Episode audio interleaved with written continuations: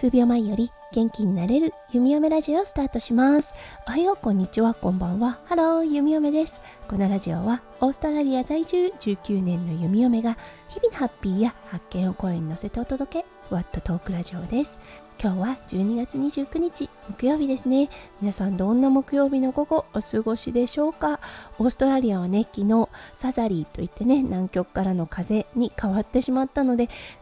ずっと夏の天気だったんですが一気に気温が下がりました。はいちょっとねアウターが必要な感じかなといった朝を迎えました。もうねなんか本当に今年のオーストラリア冷夏になるのかなといった気配がしています。日本もねすごく寒さが厳しいようなので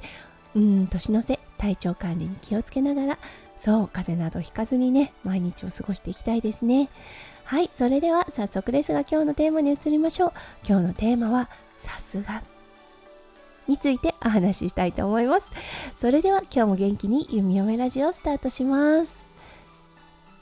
はい、ご存知の方もいらっしゃると思います。夫翔ちゃん、先日 YouTube 復活いたしました。はい、そしてね、しばらくはライブ形式でね、行っていくという形をとるそうです。そう、そしてライブだったんですがクリスマスイブに行われていたんですね。で弓嫁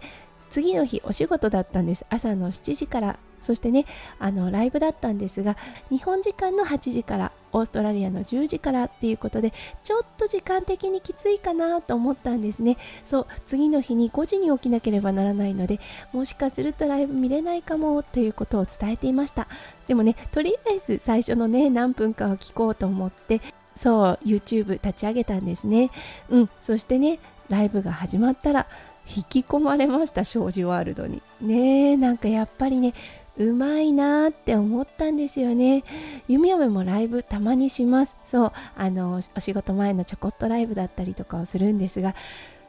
1時間話せるかなって自分に置き換えて考えた時にどうかなって思ったんですね。そうそれもソロで。これがねコラボとかであれば時間忘れるくらい、うん、のあのスピード時間のねスピードが速いなって感じるんですが1人となるとねわー次のネタはっていう感じになると思うんですね。そこがねもうはあさすがって思いました。もちろんねコメントを拾いながらそしてコメントの規模もねもう半端じゃありません。さすが20万人超えのフォロワーさんがいる翔ちゃんのチャンネルだなと思います。うんだけどねやっぱり配信者の立場に立ってちょっと物事を見ることができるようになりました。5分ぐらいでねライブの方を閉じて弓嫁はベッドに行こうと思っていたんですが最後の最後1時間連続で聞いてしまいました。そしてね画面に立つ夫翔ちゃんを見るっていうのはね客観的にすごい尊敬するっていう風に思えるんですよね。そうなかなかね仕事をしている旦那さんって見ることがないと思います。そうそれをねあの画面越しで見ることができる。することで第三者の目から冷静にというかねあの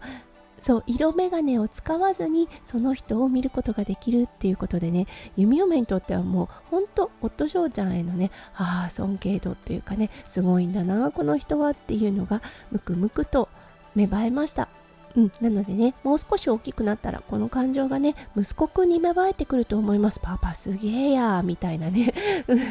そう、だからね、本当あの、YouTube 復活してくれてよかったと思います。今日のね、概要欄にそのライブのアーカイブが残っているので、そちらの方を貼り付けておきますね。はい、ということで今日はね、うーん、やっぱりすごい、やっぱりさすがって思ったね、一件があったので、そのね、気持ちについてお話しさせていただきました。そう縁あってパートナーとなった人ですどうしてもね日々の生活で忘れがちとはなるんですがそうすごいね尊敬できるところいっぱいあってそうだからその人と人生を歩みたいって思ったと思います。そうだからねそれをねもう一度再確認できる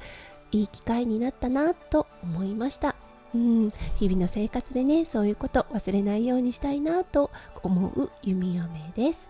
はいそれでは今日も最後まで聞いてくださって本当にありがとうございました。皆さんの一日がキラキラがいっぱいいっぱい詰まった素敵な素敵なものでありますよ弓嫁。心からお祈りいたしております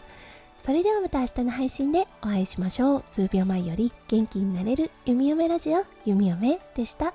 じゃあね、バイバイ。